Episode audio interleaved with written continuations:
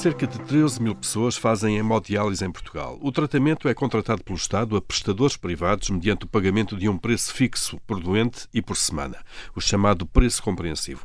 Importa por isso debater a sustentabilidade deste modelo. É esse o propósito deste podcast que tem como ponto de partida o estudo sobre os modelos de financiamento da hemodiálise, um estudo elaborado pela nova IMS e com o apoio da CSL Vifor.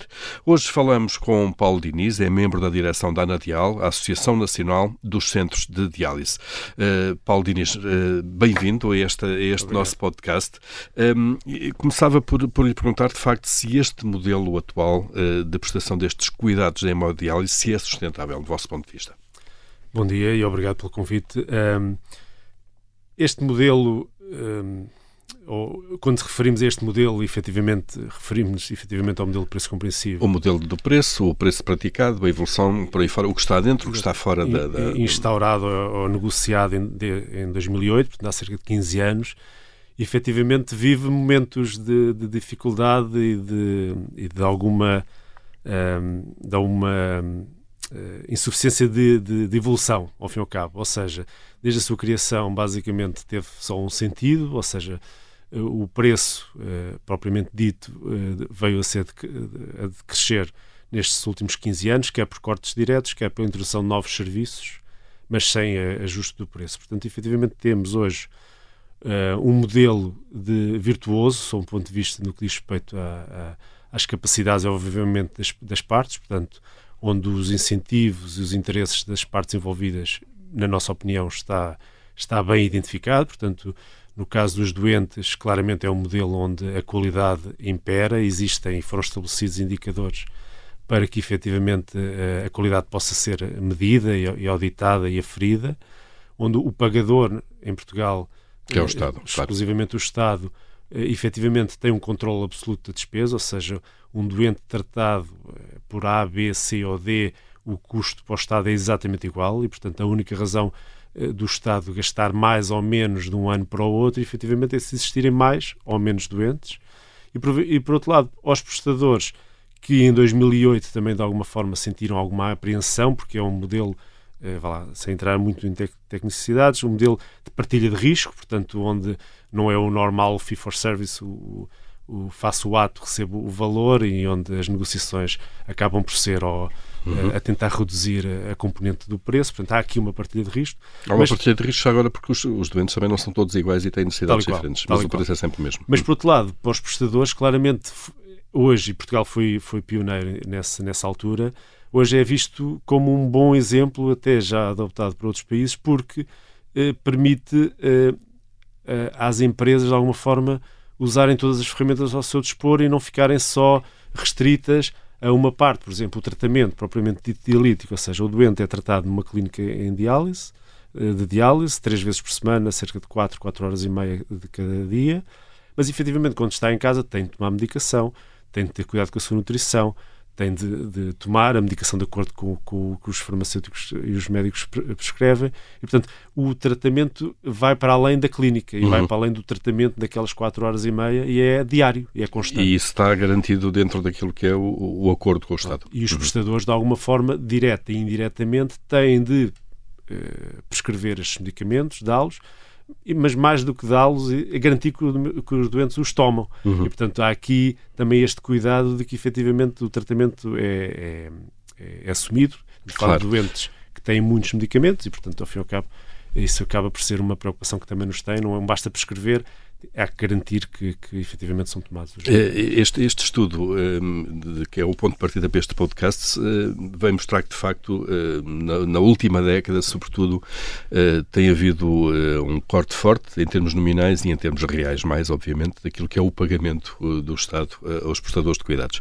Até que ponto é que isto está a afetar a qualidade do tratamento ou, se quisermos, a introdução de inovação nestes tratamentos? Claro sim, o, as conclusões do estudo são, permite-me a expressão, uh, óbvias, no sentido de que, efetivamente, uh, os dados são o que são e, e, o próprio estudo compara, em termos até em, termos reais, que nos últimos 15 anos o custo por tratamento de cada doente em Portugal caiu cerca de 21%.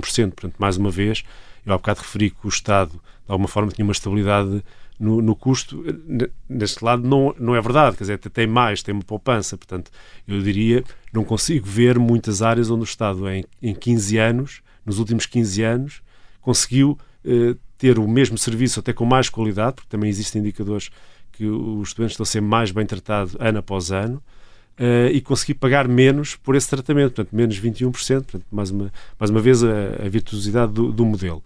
Uh, as conclusões, efetivamente, uma das conclusões uh, do estudo, lá, as três grandes conclusões, nós, a, a Anadial está de acordo, e os associados globalmente estão de acordo, e são caminhos, uh, são apontados caminhos com os quais nós concordamos, e portanto, de alguma forma, estamos dispostos a, a, a persegui-los em conjunto com os decisores políticos e com todos os stakeholders.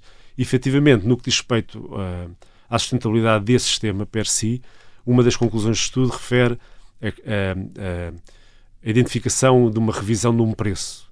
E fala, e bem, pode ser para cima ou pode ser para baixo. Portanto, uh, da mesma forma que vivemos tempos em que a inflação uh, hoje já é mais baixa, mas no final de 2022 fechámos com 8, 9%, e efetivamente há, há de haver momentos, ou por uma uma revolução tecnológica ou que seja, que pode haver a possibilidade de efetivamente de haver revisões de preço em baixo. De, de haver uma eficiência maior no processo de tratamento. E haver, eh, como eu claro. disse, uma partilha, ou seja, eh, sem entrar em detalhe, mas muitas vezes, mas portanto, temos um nível de requisitos eh, técnicos X, quer dizer, se concordarmos por, de alguma forma que as melhores práticas internacionais vieram demonstrar que o que se acreditava que há 15 anos era necessário, hoje pode ser aliviado, repensado, substituído, o que seja, as empresas em Portugal estão, como é sua obrigação, fazem parte do Sistema Nacional de Saúde e, e obviamente que a sustentabilidade do mesmo também as preocupa. Claro, claro. E, portanto, estão dispostas a este tipo A fazer essa adaptação. Tipo de...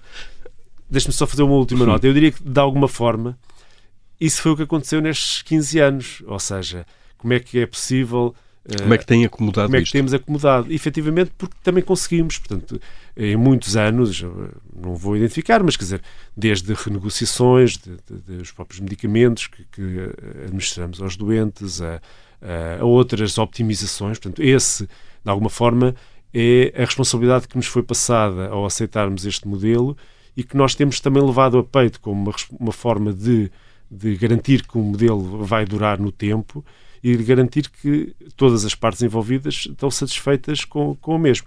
A verdade, tendo Mas isso, isto, isso terá limites? Tendo dito maneira? isto, terá limites, como é óbvio, e portanto estamos a falar de 15 anos e claramente estes dois últimos anos, desde 2022, pronto, com, com estes níveis de inflação é que não estávamos habituados, é um, é um discurso também hoje que se ouve muito e realmente uh, habituámos a níveis de inflação mais baixos, vieram mudar muito o paradigma.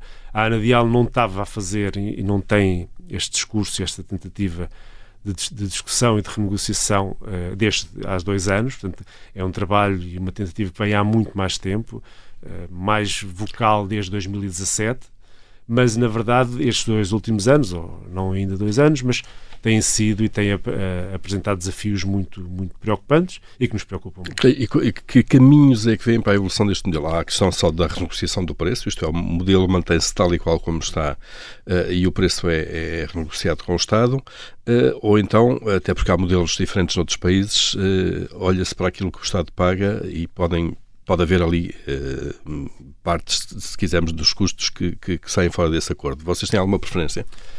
Eu diria que as duas hipóteses, as duas opções são efetivamente uh, viáveis. Uh, e efetivamente existem modelos e, e, e bundles, agrupamentos de preço e de serviços distintos em outros países, mas apesar de tudo o nosso é dos mais completos. Há países em que, por exemplo, os profissionais não estão exatamente, incluídos exatamente. e o custo dos profissionais é, é pago à parte.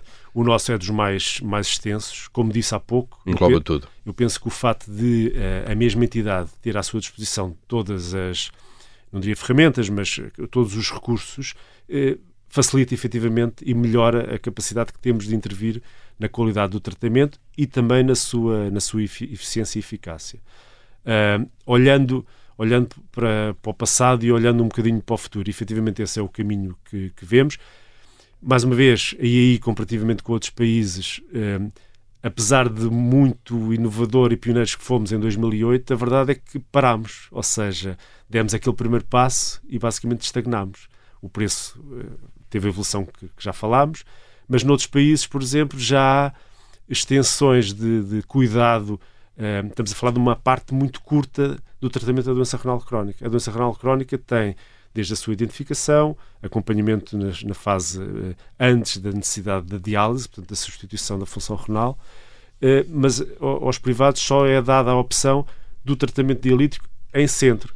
Efetivamente está excluída a possibilidade de tratar doentes em diálise peritoneal, portanto, ou em, em diálise domiciliária, onde o doente fica em casa e de alguma forma é acompanhado por profissionais de saúde. Uhum. Tecnicamente não é efetivamente o mesmo tipo de tratamento, mas é, é, é substitutivo um do outro e mesmo o acompanhamento dos doentes antes de entrar em diálise e depois noutras fases da sua vida. Portanto, estamos a falar de doentes que têm várias comorbilidades. Uh, imaginemos doentes que são transplantados e que precisam de ter acompanhamento pós-transplante. Hoje em dia, não tenho bem presente, mas existem 8, 9, 10 centros de transplantação em Portugal. E estamos a falar de um doente que, porventura, depois de, ao regressar à sua residência, terá de vir uh, 3 em 3 meses ou, ou, a Coimbra, por exemplo, a ser à consulta de acompanhamento. Existem clínicas em Mangualde, e, portanto, o doente pode com facilidade ir a Mangualde e não ter de ir a Coimbra e fazer este acompanhamento. Uh, vivemos este, estes momentos dramáticos de médicos de família. Uh, os associados em Portugal os privados, globalmente, não só da Anadial, mas tratamos cerca de 13 mil doentes.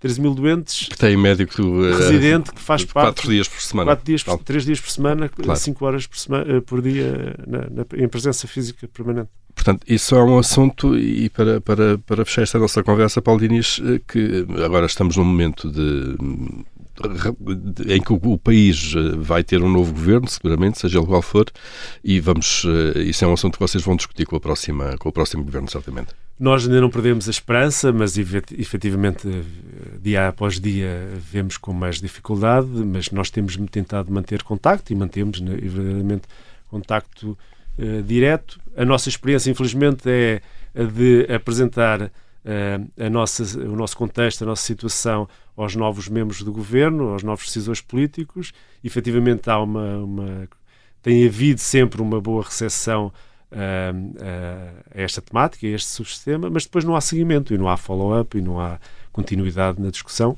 que efetivamente é o que achamos essencial para o futuro. Vamos ver então como é que corre uh, essa, esse caminho. Paulo Diniz, membro da direção da Anadial, muito obrigado por ter estado connosco neste podcast, onde estamos uh, precisamente a discutir a sustentabilidade uh, do modelo de hemodiálise em Portugal. Obrigado. Obrigado, eu em nome da Anadial. Obrigado.